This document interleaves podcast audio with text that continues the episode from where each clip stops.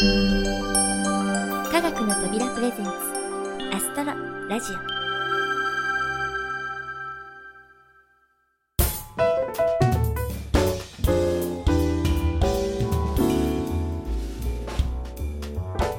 皆さんこんにちは土屋ゆ子です。残暑もそこそこにあっという間に秋が深まっていき気がつけばもう12月。あちこちでイルミネーションも始まり街中はもう年末モードです。そしてこのアストロラジオも今年最後の配信となりました。皆さんの2014年はどんな年だったでしょうか？宇宙天文の分野で言えば今年は皆既日食のような大きな天文現象もなく比較的静かな年でした。しかしスーパームーンとかミラクルムーンとか新しい造語をメディアがこぞって取り上げたことが目立ったように思います。でもこういった風潮には賛否両論あるようですね。もちろんその言葉が誤った使い方であったり誤解を招くような表現の場合は正さなければいけません。しかしこのような新しい言葉は世の中の移り変わりの中で常に現れるものですのでうまく天文普及のきっかけに使っていけたらいいのかなとも思います。宇宙開発分野ではつい先日ヨーロッパ宇宙機関の彗星探査機ロゼッタの着陸機フィラエが人類史上初の彗星着陸に成功したニュースが流れたのが記憶に新しいところです。えっ、ー、と皆さんご存知とは思いますがこの彗星は大き星の方の彗星ですので念のため。そして11月30日今年の締めくくりとばかりに新内登場。我らが日本の JAXA が小惑星探査機はやぶさ2を打ち上げました。打ち上がったのかな？はいすいません。実は事前収録なので私は結果が分かってないんです。というわけで無事打ち上がっていることを願っています。そして我々科学の扉プロジェクトといえば初の本格的な全天集映像作品「絆の星」が無事完成を迎えました。6月の全国プラネタリウム大会でのトレーラー上映から始まり9月の国際科学映像祭ドームフェスタ10月の平塚市博物館での上映を経てブラッシュアップを重ね先日リリース版が完成しました。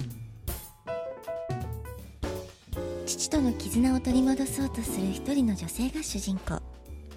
東京のプラネタリウムから福島のとある天文台。そして震災被災地の岩手県陸前高田市へと絆をキーワードに旅をします。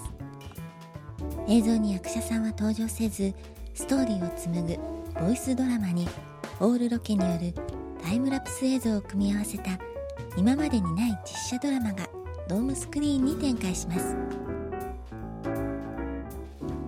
主人公瀬戸結の声は私土屋優子が担当。音楽はおなじみディープフィールドさんによる全編書き下ろし。ハートウォーミングな脚本はアストロラジオの数々のラジオドラマを手掛けられたプロデューサーの小林さんが思いを込めて書き上げました。アストロラジオをお聴きの皆さんでしたら楽しめること間違いなしのこの「絆の星」近日中に都内で試写会を開催できるよう調整中とのことです。科学の扉公式 Twitter アカウントからお知らせが出ると思いますのでリスナーの皆さんはぜひチェックしてくださいね。それではシークレット・オブ・ラピスの第6回をお届けします。今回は光教授が突然の海外出張。残された翼とラピスは。ということでお聴きください。どうぞ。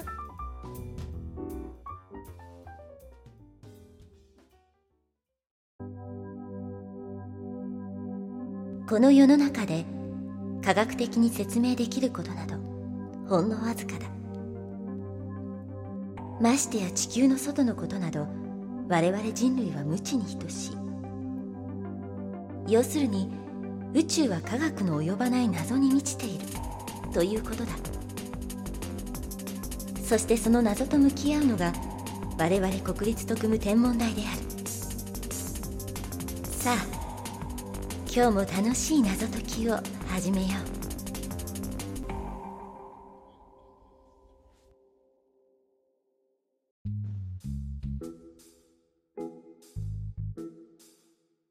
翼くんちょっといいかい？はい何でしょうか。私またまずいことやりました？私に呼ばれたらいつも怒られるという短絡的な発想は感心しないな。やべえびだった。すみません。まあ確かに怒られることが圧倒的に多いからな。確率論的な見地からは至極自然な推測ではあるが。教授。安心したまえ。君のありきたりの予想は外れだ。さらに来週は呼び出されることもない。ラッキーだな。えどこかお出かけですか？ああ1週間ほど海外に出張になった。なのでラピスはよろしく頼んだよ。じゃえちょっと教授。もう教授ったら指示も出さないで行っちゃうんだから。プログラミングは例の周波数が分かるまで待機状態だしどうしようかな。そうだ。ラピスに聞いてみよう。ラピス翼？呼んだ？ラピス今やりたいことってある？やりたいこと？うん。そのお力はまだ出してあげられないんだけどスマホを使えばいろんなことできるでしょ？それはいい考えだね。うん。じゃあお出かけしたいよ。お出かけ？うーんさすがにそれはちょっとまずいかな。えー、なんで？ヒカルに怒られる？あ教授はいないんだけど。でもこういう時じゃないとお出かけなんてできないしセキュリティも当分大丈夫って言ってたし。行こうよ。行こうよ。わかった。お出かけしよう。どこに行きたい？わーいじゃあね。原宿に行ってタケノコ族が見たい。ちょっとラピスそれいつの情報よ？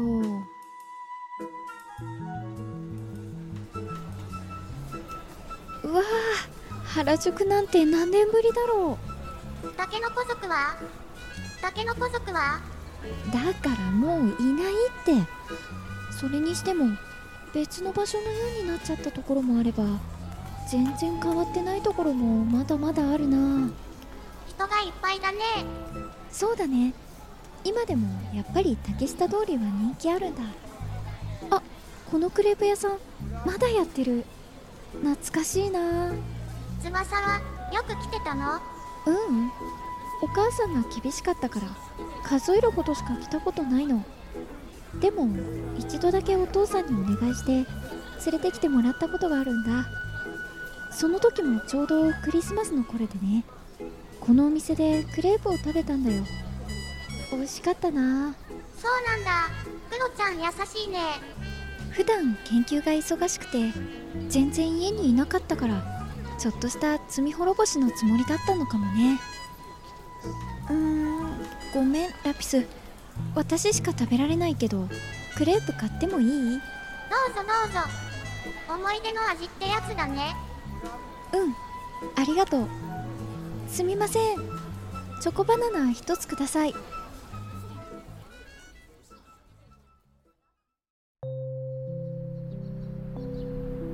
ここは代々木公園。タケノコ族いる。だからもういないって。はあ。それにしても繁華街をブラブラして公園でのんびりクレープを頬張るなんていつ以来だろう。最近は天文台の仕事が忙しかったし。社会人の今ならお父さんが仕事ばっかりであんまり家に帰ってこなかったのも仕方ないかなって思えるな。社会人って大変だね。そうだね。やっぱり大変だよ。プログラムはやりたくないなんて言ってる場合じゃなかったよ。翼はプログラムやりたくなかったの？うん。特務天文台に来るまではね。昔お父さんに頼まれて書いたプログラムにバグがあっていろんな人に迷惑をかけたことがあったの。お父さんは気にするなって言ってくれたんだけどそれ以来プログラムは書きたくなくなっちゃって。そうなんだ。でも特務天文台の初日に教授から言われたの。能力のある者はそれを適切に行使する責任があるって。君の能力が必要だともね。そんなこと言われたの初めてだった。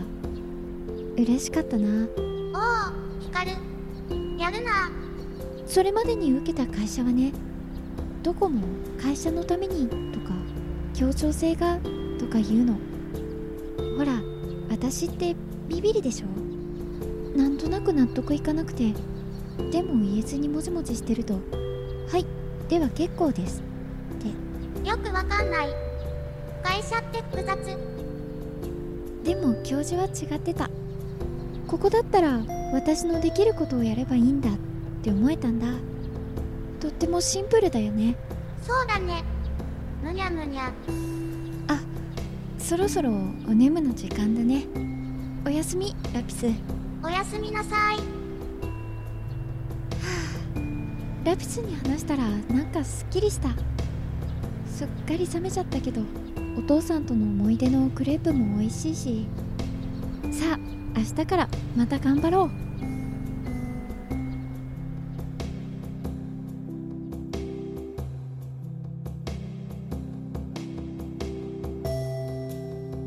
翼くんちょっと来てくれないか？はいこの前ラピスを連れ出した件ですよね。すみません。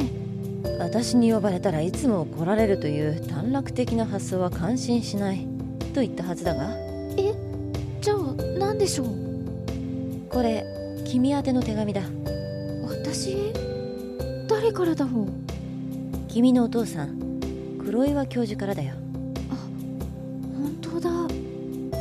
差し支えなければ読んでくれないかはいえーとメリークリスマス翼日本に戻れたらまたクレープを食べに行こうそれだけですそうかよかったなでもなぜ父からの手紙を教授がうん今回のように非常事態で通常の連絡手段が取れなくなった場合のために海外の何か所かに連絡の拠点が設けてあるんだよだが秘匿性を高めるためにいつどこにメッセージが送られるかはわからない。転送に転送を重ねる場合もあるしね。黒岩教授は慎重な人だから追いかけるのに苦労したよ。あのー、もしかして教授はこのクリスマスカードを探すために海外を駆け回っていたんですか？感激です。残念ながら私はそこまで暇じゃない他の案件の私宛てメッセージを探したんだが空振りだったのさ。なんだ。感激して損しちゃった。まあついでとはいえ君にはいいクリスマスプレゼントになったようだな。では作業に戻ってくれ。はい。ありがとうございました。ああラピスを無断で連れ出した件の始末書は明日までに提出するように。あーですよね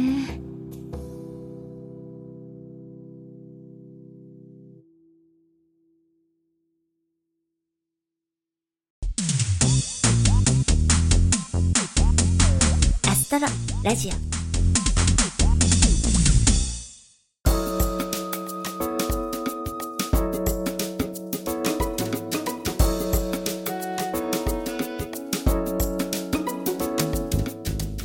いシークレットオブライフスいかがでしたか？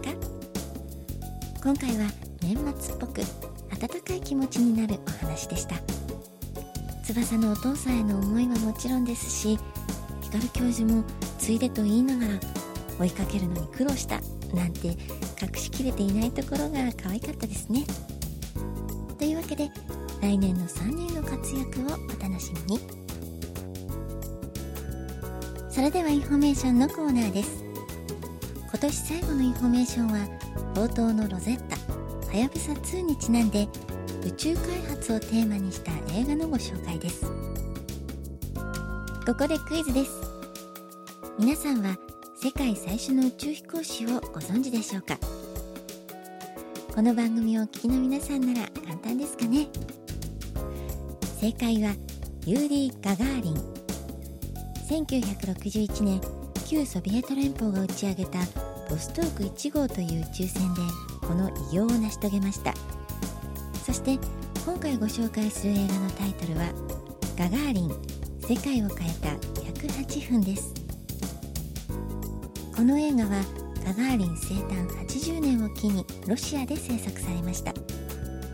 ガガーリンが地球を周回する108分の間に回送するという形で彼の生い立ちや人類初の宇宙飛行士選抜の様子が描かれています。テレビもまだ普及しておらず無重力が人体に与える影響すらわからなかった時代に有人宇宙飛行という途方もないミッションに挑んだ人々の物語ということで宇宙開発が大きな歩みを見せた2014年を締めくくるのにふさわしい作品ではないでしょうか。公開は12月20日東京2館と福岡鹿児島でスタート。以後札幌名古屋大阪沖縄で順次公開の予定です。詳しくは公式ホームページをご覧ください。皆さんこんにちは。科学の扉プロデューサーの小林です。突然ですがここで急ぎのお知らせをさせていただきたいと思います。番組中土屋さんからも紹介がありましたが科学の扉制作の全編集映像作品「絆の星」の東京での試写会が決定いたしました。日時は12月6日土曜日。夕方5時から45分間の上映枠を予定しております。場所は足立区西新井にあります。複合型施設ギャラクシティ。この中のマルチ体験ドームという、えー、プラネタリウムで上映させていただくことになりました。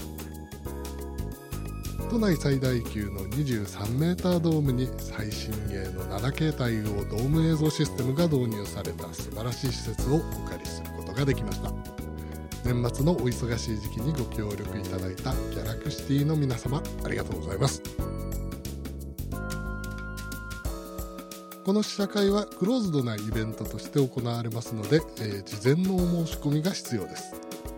お申し込みなしに当日ご来場いただいてもご入場いただけませんのであらかじめご了承ください。観覧お申し込みは科学の扉ホームページ上にご用意いたしました。お申し込みフォームよりお願いいたします。必要事項をご記入の上ご送信ください。折り返し受付完了のメールが送られますので、えー、お手数ですがそちらをプリントアウトして当日お持ちください。会場にてプリントと引き換えにご入場いただけます。入場券の代わりとなりますのでくれぐれもお忘れなきようお願いいたします。ギャラクシティへのアクセスは東武スカイツリーラインの西新井駅東口より徒歩3分です。東京メトロ日比谷線や半蔵門線からも直通電車の乗り入れがありますので非常に便利です。詳しくはギャラクシティホームページをご覧ください。スケジュールの調整上ギリギリのタイミングでのご案内になりましたことをお詫びいたします。2014年滑り込みとなりましたが私どもの作品をご覧いただける機会ができ、えー、とても嬉しく思っております。皆様とお目にかかれることを非常に楽しみにしておりますので師走の忙しい時期ですが是非お申し込みの上ご来場いただけますようお願い申し上げます。それでは2014年もアストロラジオをお聴きいただきまして誠にありがとうございました。2015年も変わらぬご愛顧のほどよろしくお願いいたします。科学の扉小林でした。さてこれで今年のアストロラジオは全て終了です。来たる2015年が皆さんにとって明るく希望に満ちた年となりますように。科学の扉も良い作品をお届けできるよう頑張りますのでこれからも応援よろしくお願いいたします。いろいろお話ししてきましたがそろそろお別れの時間になってしまいました。この番組は制作コムビルド脚本アルファボル協力アイスタイルプロジェクト株式会社スタジオディーン BGM 配布サイトハートレコード。音楽制作集団ディープフィールド。そして企画制作科学の扉でお送りいたしました。お相手は私土屋ゆ子でした。それでは皆さん良いお年を。